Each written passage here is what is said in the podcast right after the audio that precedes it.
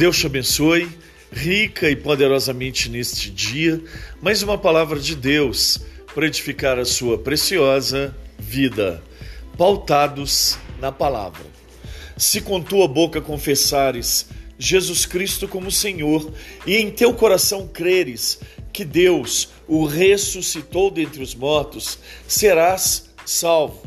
Porque com o coração se crê para a justiça e com a boca se confessa a respeito da salvação.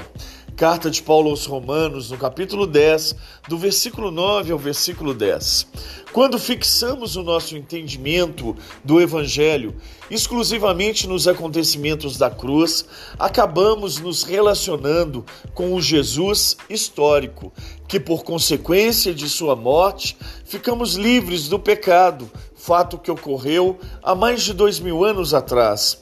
A reverência que faço do Jesus histórico é justamente para que tenhamos entendimento sobre a distância imensurável que nos separa do personagem histórico e nos aproxima de um Jesus Cristo que, apesar de ter se entregado à morte, ao terceiro dia ressuscitou e decidiu que não mais nos visitaria de quando em vez, mas que nos escolheu como templo e morada dele na pessoa do Espírito Santo.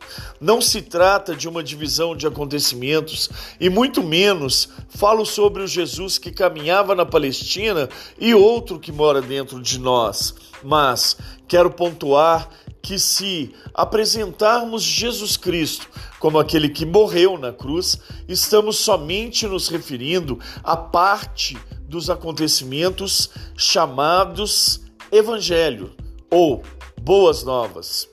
Por mais magnífico que seja Jesus Cristo, o Filho de Deus, o unigênito, o primogênito, o Todo-Poderoso, morrer ou se entregar à morte de cruz, precisamos ressaltar que ressuscitou e mora dentro de nós.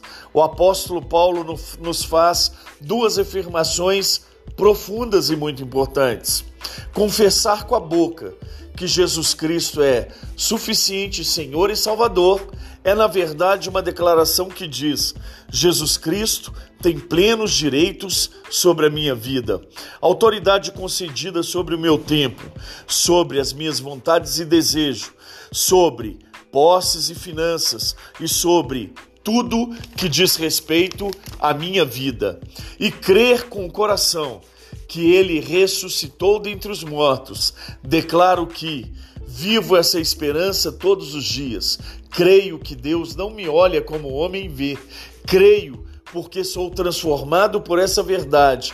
Por novidade de vida, abandonei as velhas práticas. A nossa vida pautada na palavra de Deus e em conhecimento de suas verdades que já foram reveladas aos seus, a quem ele deu poder para serem chamados filhos de Deus, consiste em descobrir e se aprofundar na forma em que Cristo propõe para que nos relacionemos com Ele em verdade e em espírito. Se tiveres que guardar alguma coisa, guarda, pois, o teu coração, pois dele procedem as saídas da vida. Livro de Provérbios, no capítulo 4, no versículo 23. Pois onde estiver o seu tesouro, aí também estará o seu coração. Evangelho de Jesus, segundo escrever a Mateus, no capítulo 6, no versículo 21. Deus é tudo que nós precisamos. Deus te abençoe.